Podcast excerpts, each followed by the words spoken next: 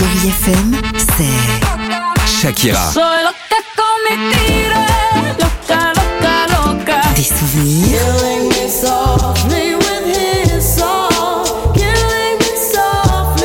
Et la musique qui vous fait du bien. Oh,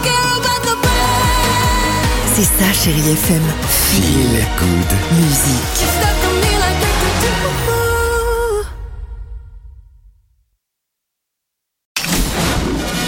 FM. À voir sur vos écrans, la chronique de Marc Choquet. Bonjour à tous. À quelques jours, et oui, ça avance, hein, du festival de Cannes. Je vous rappelle les dates. Du 17 au 28 mai, le cinéma est plus que jamais à l'honneur, toujours dans vos salles, avec énormément de sorties. Et puis dans les films français, j'en ai retenu trois cette semaine. Le premier, c'est Les Folies Fermières, le nouveau film de Jean-Pierre Améris avec Alban Ivanov, Sabrina Ouazani ou encore Michel Bernier. Donc l'idée, c'est de faire un cabaret ici. Le premier cabaret à la ferme de France. J'ai cherché, il n'y en a pas d'autre. Ah, faut peut-être se demander pourquoi. hein. Alors cette comédie s'inspire d'une histoire vraie que le réalisateur a découvert il y a 4 ans lorsqu'il est tombé sur un reportage consacré aux actualités régionales de France 3. Celle d'un homme, David Comet. Alors son idée, pour sauver son exploitation de la faillite, il va monter un cabaret à la ferme. Alors au début on s'en doute, hein, ses proches, sa famille sont plus que sceptiques, mais cette aventure vraiment va vous toucher et les acteurs sont crédibles et sincères. Alban Ivanov. C'était plaisant de prendre ce combat, là, de défendre l'agriculture et même si on n'avait rien à voir au départ, euh, de donner toutes nos armes pour pouvoir faire exister ce film et euh, raconter l'histoire de David. Mais moi, c'est ça qui m'a plu, c'est leur histoire qui m'a touché. On aime faire euh, des films, mais en plus, si derrière ça peut euh, aider à débloquer des situations pour euh, les agriculteurs, eh ben, je serais très content. Sabrina Ouazani nous parle de David Comet, celui par qui tout est arrivé et qui a inspiré Jean-Pierre Améris, le réalisateur. On l'a rencontré, il est passé plusieurs fois nous voir euh, sur le tournage. C'est un plaisir qu'il nous accompagne sur ce tournage. Et puis oui, découvrir euh, son histoire, parce qu'évidemment, c'est quand même tout d'un coup mêlé le milieu artistique. Il y a comme un choc euh, des deux mondes. C'est aussi ce que raconte un petit peu, un petit peu le film, euh, chacun avec euh, ses a priori. Donc euh, il a été contre vents et marées au bout de son rêve. Donc ouais, c'était génial de l'avoir avec nous. Nous vous attendons nombreux pour le premier cabaret à la ferme de France.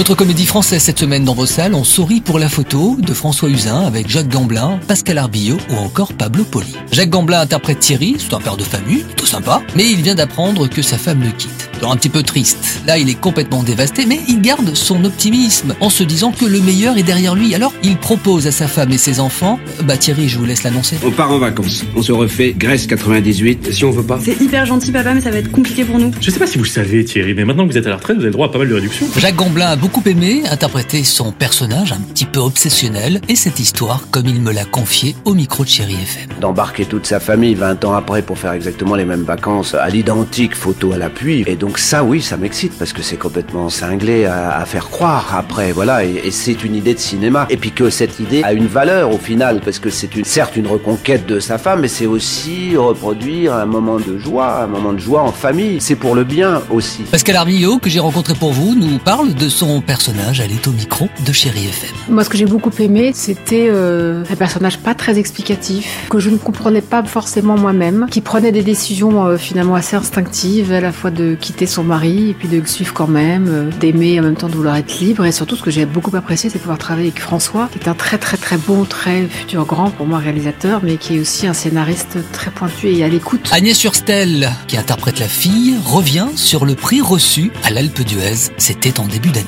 C'était fou. Et là, à l'Alpe d'Huez, ce qui est génial dans ce c'est vraiment genre une salle de, je sais pas, genre 1000 personnes. Et c'est un vrai public, c'est des gens normaux. Et les gens étaient en larmes et nous laissaient pas sortir. Et standing ovation qui s'arrêtait pas. Ils venaient nous raconter, euh, moi mon mariage, moi mon mari, moi mon enfant, moi ma mère. C'était hyper spécial et on était très heureux. Alors ce voyage, Thierry va-t-il reconquérir sa femme? C'est une belle comédie à voir donc en ce moment dans vos salles. Et puis pour finir, Cœur Vaillant avec Camille Cotin qui va également vous toucher. Et puis si vous aimez les comédies anglaises, alors là je ne peux que vous conseiller The Duke, l'histoire vraie d'un vieil homme qui dans les années 60 sera le seul et l'unique à voler un tableau à la National Gallery. C'est hilarant, vraiment, faites-moi confiance, allez euh, passer un bon moment à travers cette comédie Made in England. Merci de rester fidèle à ce podcast et on se retrouve bien évidemment la semaine prochaine, mercredi, samedi et dimanche à 10h45 sur Chéri FM et en podcast sur chérifm.fr. Très bon ciné à tous. Retrouvez cette chronique en podcast sur chérifm.fr.